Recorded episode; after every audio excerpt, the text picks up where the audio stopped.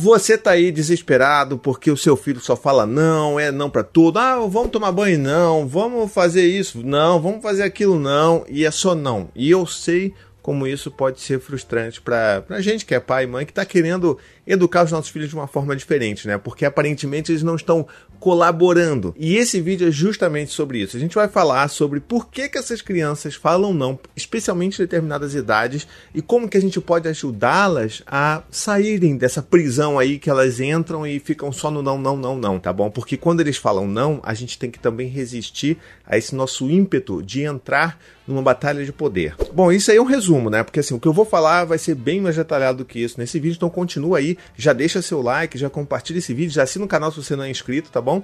E esse vídeo, inclusive, ele tá vindo de, uma, de um pedido de ajuda lá no meu Instagram, no arroba oficial. Se você não segue, segue lá também, tá bom? Então, vamos ler aqui. Bom, o comentário que originou a ideia para fazer esse vídeo é da arroba CG. Ela fala assim: ouço muito seu conteúdo pelo podcast. Ah, muito obrigado. Acabei de ouvir sobre timing, inclusive timing tem vídeo aqui no canal sobre isso, tá? Dá uma olhada aí, deve ter link na descrição, procura, tá aí. E queria perguntar: como lidar com os constantes nãos que meu filho de 3 e 4 anos, entre 3 e 4 anos, diz para todos os meus pedidos? Até quando apenas chamamos por ele, ele responde de longe: Não! Isso nos deixa muito chateados. Alguma dica? pesado, né?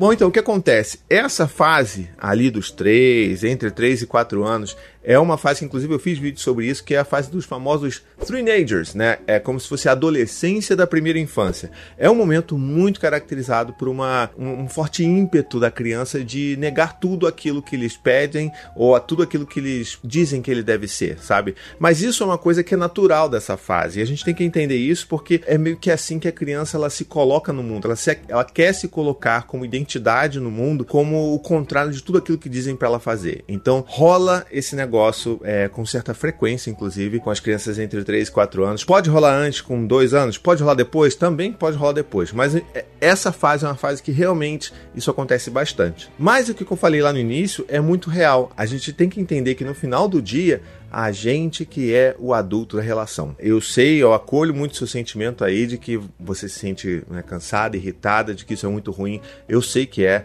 Isso deixa a gente se sentindo muito né, impotente. Por mais que impotente seja uma palavra que eu estou colocando de propósito aqui, porque impotente vem de a sensação de que você não tem poder sobre alguma coisa. E de fato é. Você não tem poder sobre seu filho. E quando ele se coloca na negativa, negando tudo aquilo que a gente pede, e isso machuca muito aqui dentro, né, do coraçãozinho do pai e da mãe, porque no fundo, no fundo, a gente gostaria de controlar os nossos filhos. A vida seria muito mais fácil, na verdade, né? Mas não é o tipo de adulto, o tipo de relação que a gente está querendo construir, pelo menos não aqui, né? Quando a gente está conversando aqui no canal. Então, o que que, o que que a gente tem que fazer? O que que a gente tem que entender? Primeiro, que sendo adulto da relação, a gente não deveria ceder a essa, digamos, a esse convite a uma disputa de poder. Porque quando o filho fala não, você fala, como assim? Como ousas, não é verdade? Ah, pequeno Dante, você foi muito insolente, né? Não, não dá para fazer isso. A gente não tá na idade medieval, sabe? Então, eu acho que o que a gente tem que entender é que quando ele faz isso, a gente fala: opa, peraí, eu me senti aqui, ataquei aqui, pegou aqui, deixa eu respirar, tá bom? Ele foi até ligeiramente grosseiro com esse não, mas peraí, deixa eu respirar. Ok, Dante, é, eu entendo que você não quer fazer isso, então a gente vai ter que pensar de outra forma, tá bom? Então vamos botar assim: se você vai colocar a criança para tomar banho e você fala assim, filho, vamos tomar banho? A criança pode muito bem dizer não. E aí a gente tem que entender que nós podemos fazer perguntas diferentes, perguntas que a gente gostaria que a resposta não fosse não. Como é que, deixa eu explicar isso de outra forma. A gente precisa escolher muito bem as perguntas que a gente faz para não dar margem para que respostas como não ou não quero ou não só depois tudo isso não aconteça, sabe? E como que isso acontece? Isso não só acontece porque você quer restringir né, e quer controlar de fato o seu filho, mas porque você também quer dar opções para o seu filho. Então, é por isso que aqui entra como uma luva as escolhas limitadas. É uma ferramenta de disciplina positiva que super ajuda, a gente super pratica todos os dias aqui em casa e ela é importante porque ela dá esse senso de controle para os nossos filhos. Isso é essencial para a criança, porque ela está precisando exercer algum tipo de controle sobre a vidinha dela e se a gente consegue né, fazer de uma forma que seja limitada, que tenha seus, né, os seus contornos ali bem estabelecidos, por que não deixá-los escolher? E quando a criança escolhe, um, né, algumas opções que ela recebe, é muito mais fácil para ela seguir com aquele combinado. Então, se o seu filho está dizendo muito não, talvez você esteja perguntando menos e dando menos opções do que ele gostaria, ou pelo menos do que ele precisa nesse momento. Então, vamos lá. Ah, filho, você quer tomar banho? Vamos tomar banho? Não. Então você pode falar assim: olha, filho, agora está na hora de tomar banho. E aí você delimita a situação. Olha, você vai tomar banho. Isso não está em questão, tá bom? Porque, de novo, os adultos somos nós e nós estabelecemos o que, que vai ser feito determinada hora do dia ok? Então, filho, agora está na hora do banho. Você gostaria de levar o seu barquinho para o banho ou a sua boneca para dar banho nela ou tomar banho junto com ela? É assim que a gente faz, entende? Se uma criança de 3, 4 anos, é bom a gente pensar sempre com duas opções. É, dali 4 em diante, a gente consegue até aumentar um pouco, botar 3 ou convidar a criança para, enfim, dar outras opções que ela quiser. Mas é importante que a gente pense dessa forma. Então, filho, vem cá ajudar o papai a arrumar os brinquedos? Não então é diferente, a gente tem que pensar assim, filho, olha só, agora tá na hora de arrumar o brinquedo. Você prefere arrumar os blocos de madeira ou o Lego, sabe? E aí a criança vai falar assim, peraí o bloco de madeira. E aí ela vai arrumar. É claro que não é tão mágico assim, tá? Ainda mais quando você está implementando, isso é algo que eu sempre falo aqui. Quando você está implementando uma dinâmica nova com seu filho, isso significa que provavelmente vai haver resistência. Vão haver testes para saber se aquilo é de verdade ou não, se aquilo é para valer ou não.